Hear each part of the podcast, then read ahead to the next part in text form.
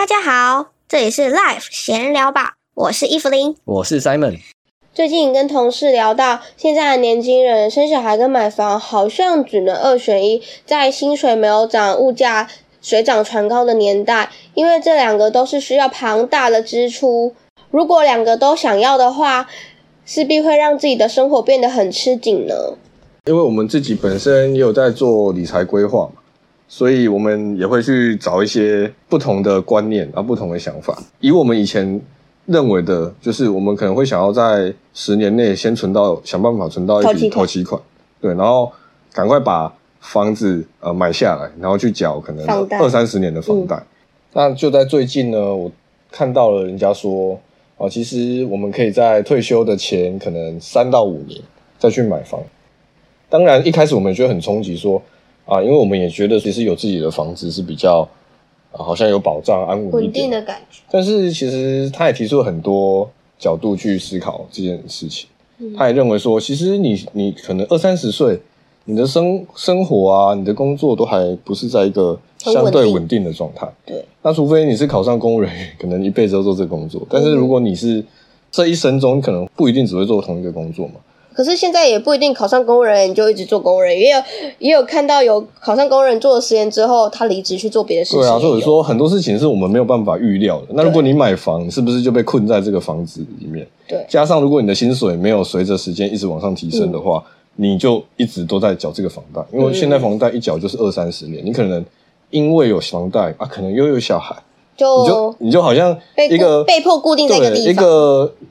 活在一个鸟笼里面，好像就是好像也突然就没有了自由。对，所以我们就列出了年轻买房跟退休前买房的优缺点。我们也是思考了这个问题蛮久的。昨天就是想了想，可以让我们在做选择前有个比较确定的目标。也不能说年轻买房完全都没有优点，当然也是有优点，像是你可以不用担心一直被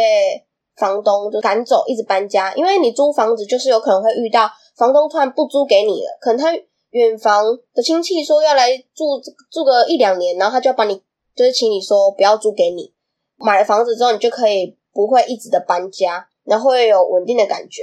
也是符合社会期待的一个行为。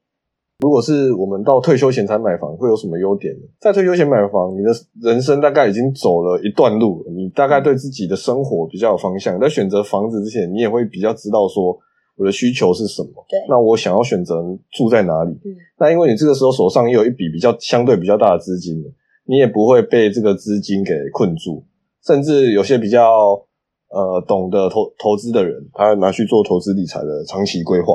那在退休之前，可能就已经累积不少财富，他甚至可以不用缴任何贷款，就直接把房子买下来。这个是最主要一个重点就是退休前买房，就不会因为在年轻的时候有小孩，然后跟买房这两个东西搅在一起，产生很大很大的压力，对，就是你的生活会比较有品质。有品质一点，不会说为了房子牺牲了太多的事情。年轻买房的缺点呢，年轻的时候常常因为还在摸索的阶段，你可能做的工作不是自己喜欢的，所以导致工作可能不稳定，也不确定自己是不是在现在这个工作的地方生活，也会因为为了要付房贷，导致生活变得很吃紧。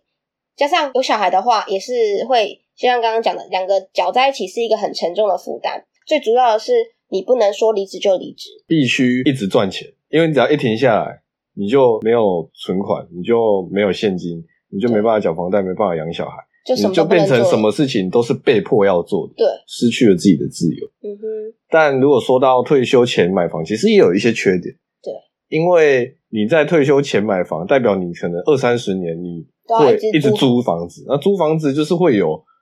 被房东赶出去的风险。那，你有小孩之后一直在搬家嘛，这样其实也是一个很麻烦的事情，对，就是对小孩来说，就会没有那种安定一种就好像没有家的的感觉对，啊，没有安定感。然后大众或是说你的长辈们，可能也都希望你干嘛不买房子？你明明就有钱啊，或是说你明明就可以房对对贷啊，对，这为什么不要个就是说到了不符合社会期对，待。没错，就是会有一些争执的部分。对，当然，以上我们讲的前提是我们是以上班族，就是可能赚的薪水就是跟平均值差不多的情况下。那如果你是一个有专业技术，然后非常厉害的人，那你可能月入的是一般上班族的好几倍。你当然有很多你的闲置的资金嘛，你有很强的现金流，你当然就可以去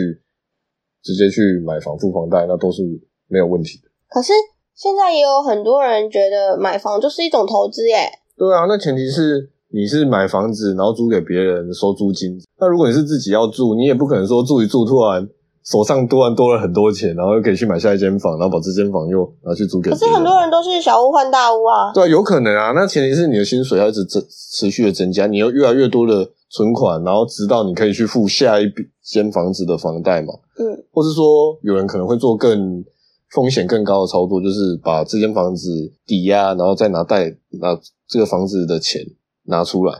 然后再去投下一笔，然后把这个拿去租给别人。这比较复杂的操作手法，就是投资客可能会这样做。嗯，但是我们如果只是一般上班族，可能我们也没有那么多余的心力啊，放在这些事情上面。嗯那如果要做这件事情，当然就是要考虑自己的风险承受度嘛，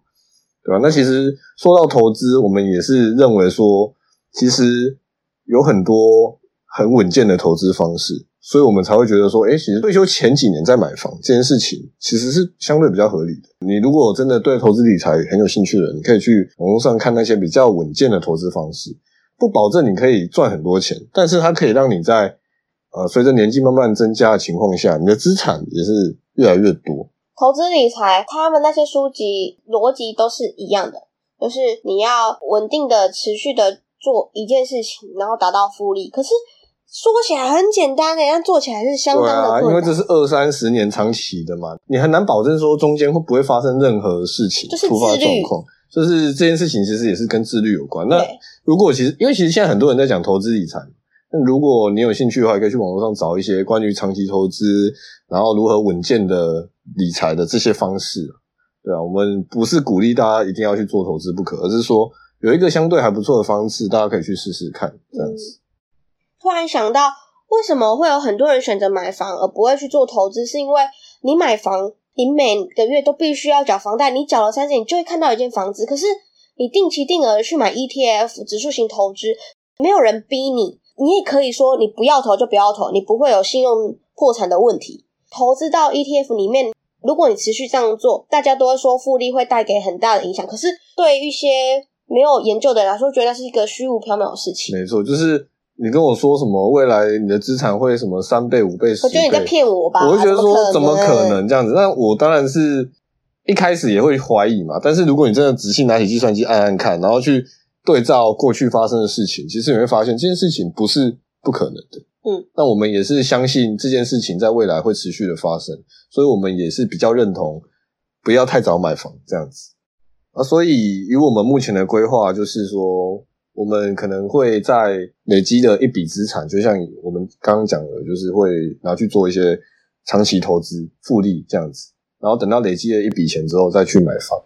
那这之前，在这之前呢，可能我们也许会有生小孩的打算什么的，那当然就是我们也有把这些纳入考量了。这些观念其实我们也是一直不断的在更新啊。也许未来的房价，或是未来的经济，未来的一些市场的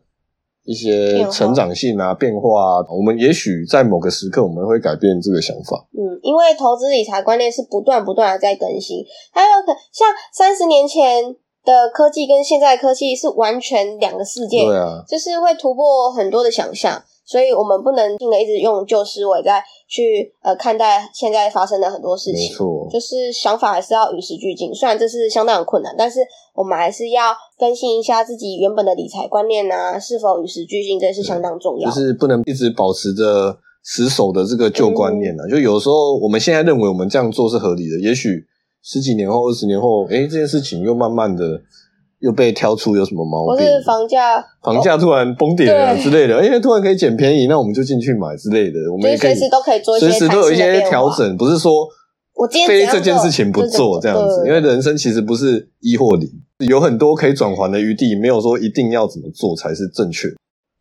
可能会有人觉得说，那你们这二三十年要搬几次家？但其实以我们的角度来说，我们会觉得，其实趁年轻的时候，如果可以多多体验不同的生活环境，嗯，好像也不赖。因为我们自己也觉得说，我们都没有认为我们只能做一份工作，就是我们未来可能会因为某些考量哦，可能会去换工作，呃可能就会换居住的地方嘛。那这个时候租房反而是一种弹性，对就是我们不用说为了只能在这个地附近上班，然后就牺牲了很多。而且现在有很多工作都是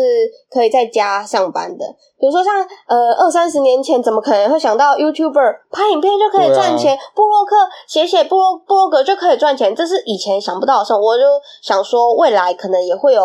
更多你想象不到的工作。没错，就是我觉得我们就是保持思考上的弹性，对这样子我们随着时代因的潮流去变化，嗯会比较好，而不是说死守着这个哦这个房子，或者说我们只有只要钱，其他的都不顾了这样子的感觉。今天录这集 Podcast 确实蛮兴奋的，因为呃跟我们之前的价值观是有蛮大的冲击。听完之后，不知道你们对于买房有什么想法呢？可以告诉我们哦。我们今天的 Podcast 就到这里啦，我们下次再见，拜拜。